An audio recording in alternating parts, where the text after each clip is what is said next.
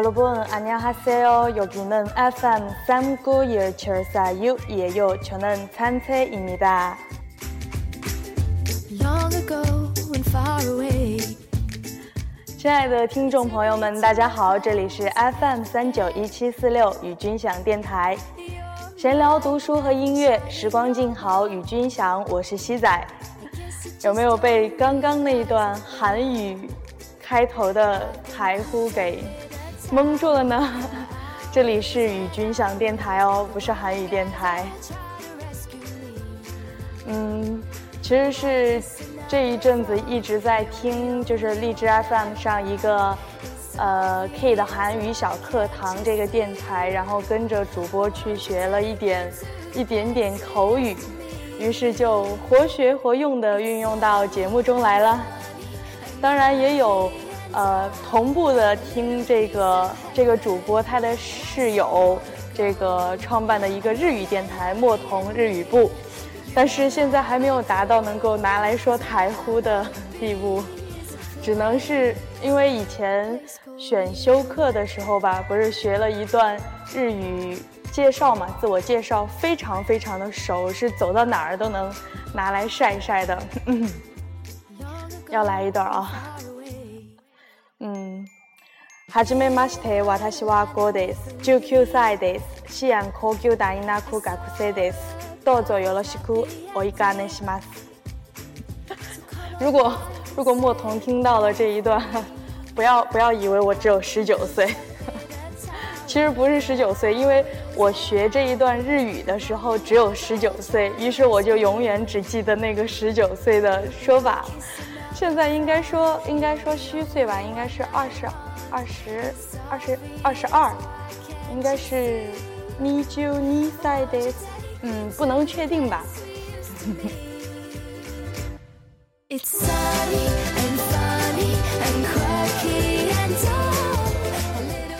前两天呢，在微博上看到一篇小报道，说是，呃，是好像是《人民日报》发的这篇。他说，美国加利福尼亚州大学调查发现，一周表达感激五次以上，会令人更快乐、更健康、更能处理压力。研究者让参试者每天在本子上记下五件感到高兴的小事儿，如吃了一顿悠闲的早餐、下雨天带了伞等等。一个月之后呢，参试者的生活态度有了明显的改善，对压力程度的评价也有所下降。看到这篇报道的时候，就想起了去年十月份，呃，自己在胶囊日记上，就是这是一个写日记的网站，呃，在它上面专门建了一个日记本，就叫《小确幸和感恩日记》。当时呢，也是配合着，嗯，当时就是上了院长集中培训的两，上了那个院长的课程的时候，他就有说，就是。希望大家多去感恩，或者说，呃，如果是喜欢写日记的朋友，就可以试一试。你坚持这一段时间去写写一些就是感恩的日记，就可能生活中每天发生的很小很小的事，如果你愿意的话，都能去感恩。然后你就会发现，一段时间之后，呃，你对生活的一个观察力好像会有更明显的一个。提升，并且心情也会随着更好，这样潜移默化下去，也许性格也会跟着变得就是更加的乐观和开朗。当时呢，就有就是在自己身上做这么一个实验，因为自己的确比较喜欢写日记嘛，就建了那个日记本子，写了一段时间以后，就发现，哎，真的那一段时间的心情没有那种特别大的起伏，整体来说就是。每天都乐呵呵的那种，然后前两天也有在日记上面看到有一个囊友吧，他他问 Cheese 问他说，小确幸是什么意思？呃，我当时就想一下，其实，嗯，创建日记本的时候没有去细究，但是那一阵子也是听到这个词，呃，凭着自己对字面理解的话，就是比较微小的，可能能够确定的幸福这个样子。然后今天专门就去查了一下，“小确幸”一词的意思，的确是那个微小而确实的幸福。它是出自村上春树的随笔，由翻译家林少华直译而进入现代汉语的。那小确幸的感觉在于小，每一枚小确幸持续的时间是三秒至三分钟不等。嗯，然后其实如果真的有心的话，生活中还是有挺多这样的小确幸的。就比如说昨天提着电脑去图书馆写了一天的论文，然后晚饭时间的时候就提着电脑回宿舍的路上吧，那会儿，那么驻足一看。呃，那一片儿就是一大片儿绿油油的草地，然后中间还夹杂着一些不知名的、很漂亮的小花儿。在视线往上上升的话，就能看到，呃，天空中就是一团一团一团形状各异的白云，然后配合着淡淡的蓝色天空作为一个背景。啊，在这一切就是组成了，感觉是一幅图画，在夕阳下就感觉特别美，特别能够舒缓一天下来的那种疲惫感。然后回宿舍进宿舍门口的时候刷卡嘛，嗯，其实每一天进宿舍去刷那个卡，它那个刷卡机都会来这么一句“您辛苦啦”，但是就。昨天那个时候就就好像就注意到了吧，就之前没有怎么放在心上，就昨天当时刷了一下，他来了一句“您辛苦了”，然后我心里就有一个，呃，潜台词就是嗯，的确辛苦了。不过随后就觉得好像哎，有那么一点儿，有有那么一点儿那个安慰抚慰的感觉，就其实是有一点点阿 Q 精神，但是嗯，的确是。能够让人觉得心情舒缓，并且有点那个愉快的，包括今天早上啊，小确幸也有，就是终于这几天早上，就是终于能够早起了一早上。当然，这也得感谢亲爱的室友叫了我一下，然后起来以后就去食堂吃了一顿早餐，嗯，豆腐脑配青椒鸡蛋饼什么的，就觉得嗯。吃了早餐，吃的饱饱的，又又对肠胃好嘛什么的，就感觉很舒服，就小确幸。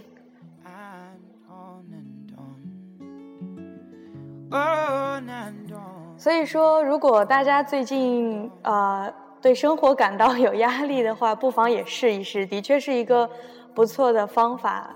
不一定，可能不一定非要去记下来，但是当你去，呃。最开始如果是去记下来的话，是可能慢慢的能够形成那么一种习惯，然后在后面的日子里是会有，就是无意之中就去不需要投入特别大的注意力就能注意到这些令人开心的小确幸。嗯，今天呢读书给你听，其实是仍然要分享的就是许嵩大叔他在旅途中的小确幸。在上上期节目中，也是读了许嵩大叔的这本《不去吃会死》，然后，嗯，Papi 就说，他说就是因为许嵩大叔，所以他对泰国超级超级的神往。许嵩大叔的博客上面还有专门泰国篇的食物。我说，因为许嵩大叔，所以我对印度食物是充满了各种各种的怀疑。这一点。相信，嗯，如果看过这一本《不去吃会死》的话，一定会引起共鸣的。嗯，好的，那么一段音乐之后呢，就进入到今天的读书给你听，来分享许嵩大叔在他的旅途中那些小确幸的事儿。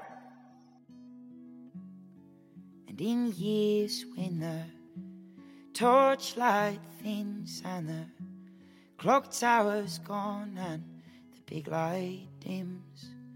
We'll no longer be boys, we'll have lines on our skin, and they'll throw our dust to the wind.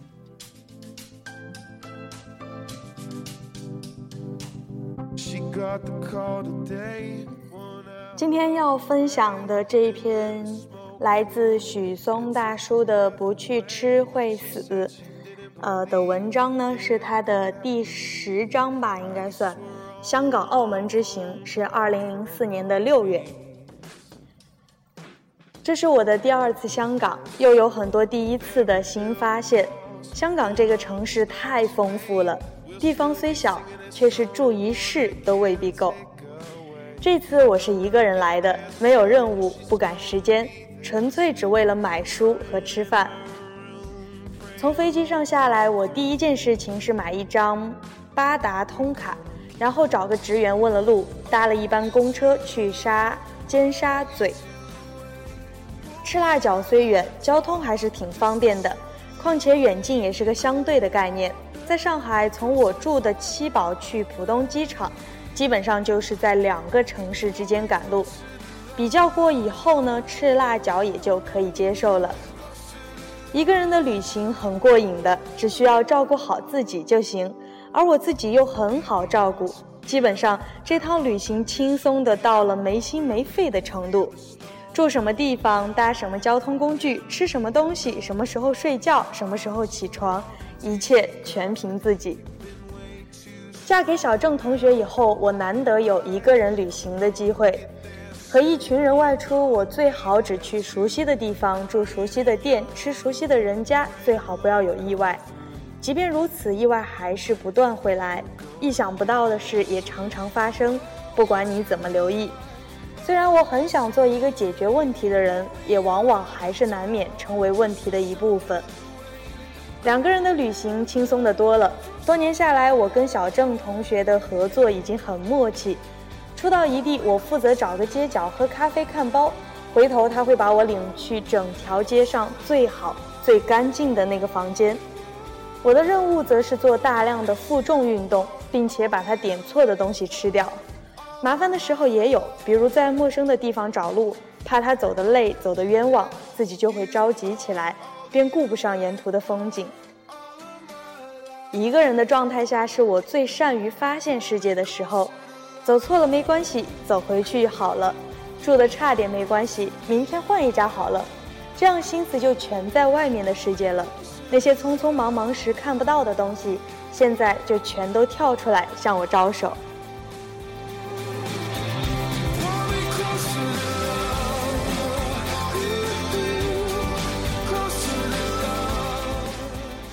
从机场去沙尖嘴的一路，我看到前面双层公车的车窗上写着“太平门”，一阵胡思乱想，我觉得那是去太平间的门。看到弥敦道上一家日本料理的招牌写着“樱井”两个大字，一阵胡思乱想，我觉得要在祖国大陆，他们已经荣登天涯、猫扑或者糗事百科了。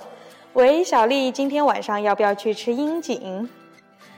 经过百丽购物大道，看见那尊拱手的雕塑，我又忍不住一个一阵胡思乱想。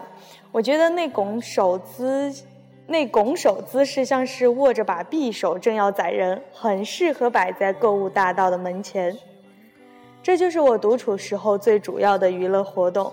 有时候自己会一个人走神，笑出声，令周围的人觉得遇到了神经病，自己也会觉得很失礼。跟朋友在一起，我是个话痨；跟自己在一起的时候，我很沉默。我觉得自己人格分裂，所以很相信那种每个人多多少少有点神经病的说法。一个人旅行时，我很少很少说话，但是很能很能胡思乱想。在香港典型的一天，我说的话不超过一百个字，几乎全都用在吃饭点单上。其他的时候，比如买报纸、搭公车、买电影票，都不需要我说一个字。香港已经发达到做什么事情都不需要跟人交流的地步了。我在这个都市里走来走去，沉默的像个哑巴，低调的像个杀手。没有人知道我内心像个众人踊跃灌水的论坛一样混乱而嘈杂，跟我说的话成反比。这种时候，我的心理活动最剧烈。如果我把在脑子不停飘过的只言片语都记录下来，一天大概能写下几万字。当然，我脑子里这类，它会不会是一只鸡呀？这窨井盖上写的什么呀？那个人长得好像一只蛤蟆呀？这是男的女的呀？趁他转过头去，我把那只手机拿走，他会不会发现呀？的自言自语，对别人毫无意义，只是我观察这个荒谬世界的一种方式。我对这个世界有个很基本的态度，认为其的荒谬超过了所有人的想象，而人类的痛苦根源就是不肯承认它的荒谬，一定想要找个合理的解释。一个人的旅行当中，吃饭有时候倒是会有问题，因为形不成规模。比如我没法去拥挤吃烧鹅，人多义气去能多叫几个菜尝尝。一个人去拥挤叫一桌菜，没准儿会让人想起百万英镑来，或者觉得我吃完这餐就要去跳海。好在吃在香港不是浪得虚名的，这里有的是解决个人问题的地方。而且还完全不是盒饭便当式的凑合。这次我爱上了九龙城，这个地方原本是启德机场的附近，走在路上时时就会被飞机巨大的影子盖住，飞机引擎引起的震颤能让停在路边的汽车警报乱响。我在而今已经耳根清净的九龙城找到了富琼饭店，一个小时里美美的吃了两顿饭。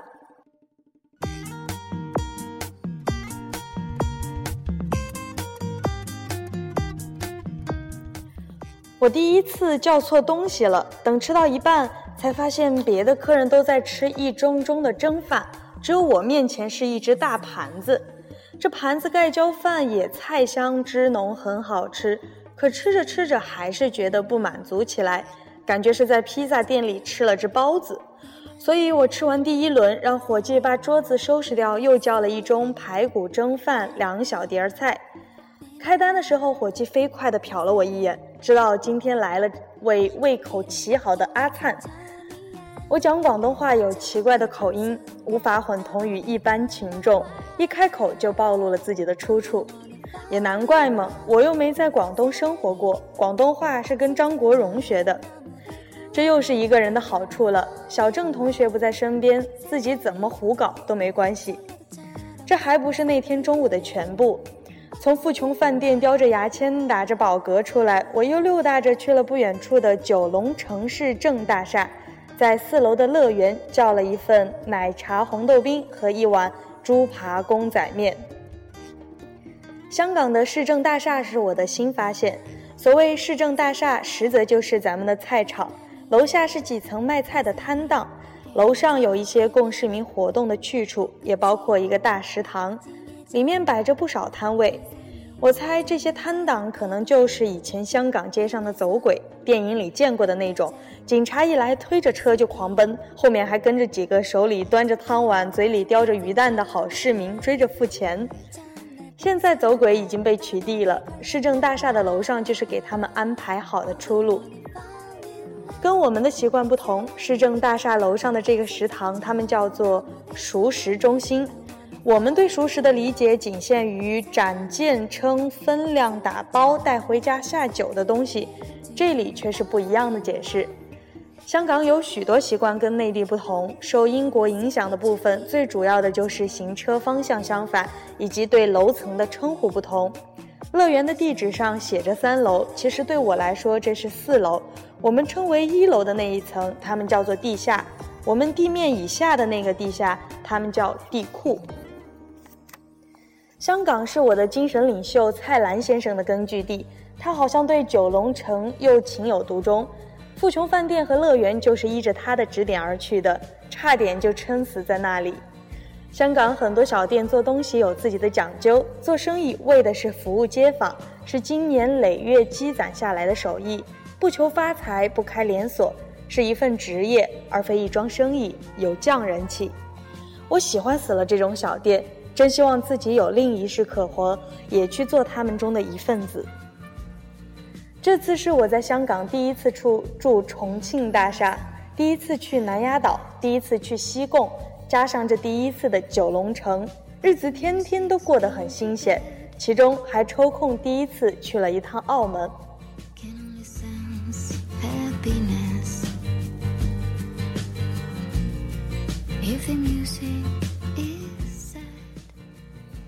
澳门是另一个我一脚踏上去就觉得喜欢的地方，窄窄的街道，满街的殖民风格建筑和广式骑楼，街边的路牌是瓷砖烧制的，走到哪里都看到手信店和当铺。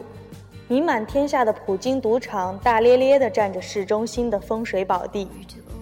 第一次总归是要去看看最俗气的地方的，比如大三巴。大三巴牌楼，嗯，我跟大家一样，第一次听说也觉得是大三巴，其实这个巴是巴蜀的巴。大三巴牌楼上搭着密密实实的脚手架，很煞风景。不过我觉得也无所谓，反正本来也不好看。地标是个有趣的东西，并不需要好看，只需要大而突兀就行了。而一旦成了地标，它就具备了一种魔力，变成了大家到此一游的重要证物。无论如何都要去跟前站一站，拍照的时候还会克制不住地伸出两根手指头。幸好我并没有给自己留影的嗜好，不然一个人出门还真麻烦。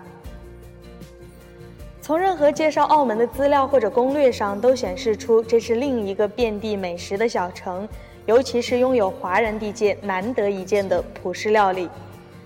可惜我运气不好，午饭吃了一份一份乏善可陈的居通心粉，下午逛去马加列蛋挞小坐，要了一杯咖啡，两只蛋挞。也没觉得有多出众，不过在那里闲坐还是挺舒服的，东西又便宜，空气中飘荡着的味道又很香甜。就是街边走过的美女不多，我难得有机会好好看看，却什么都没看见。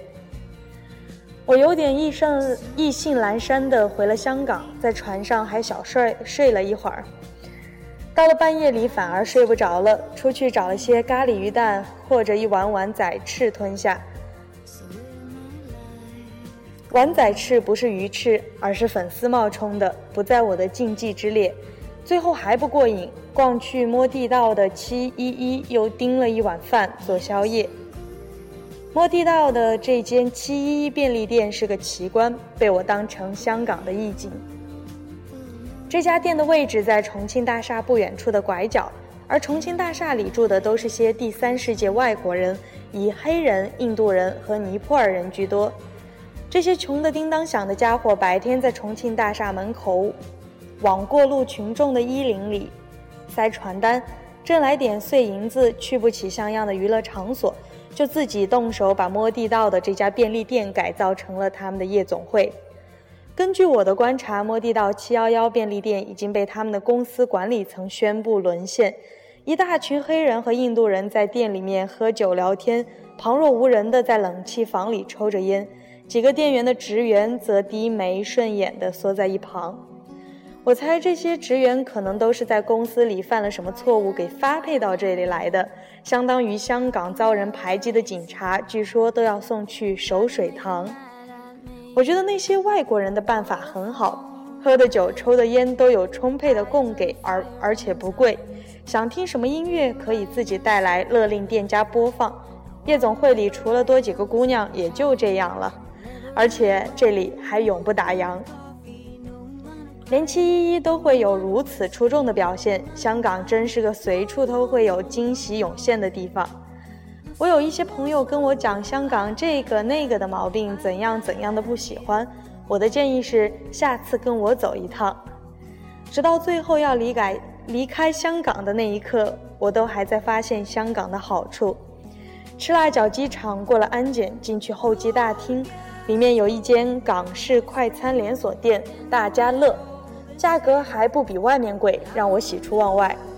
基本上每个人都讨厌飞机餐，所以好多人赶在上飞机之前会先来这里饱餐一食，准备上飞机去一觉睡到目的地。我的做法有点点不同，我在大家乐里面打包了一份四宝饭和一份一哥居猪扒饭，带上飞机去。在空姐和邻座的侧目下，吃了平生最美的一顿飞机餐。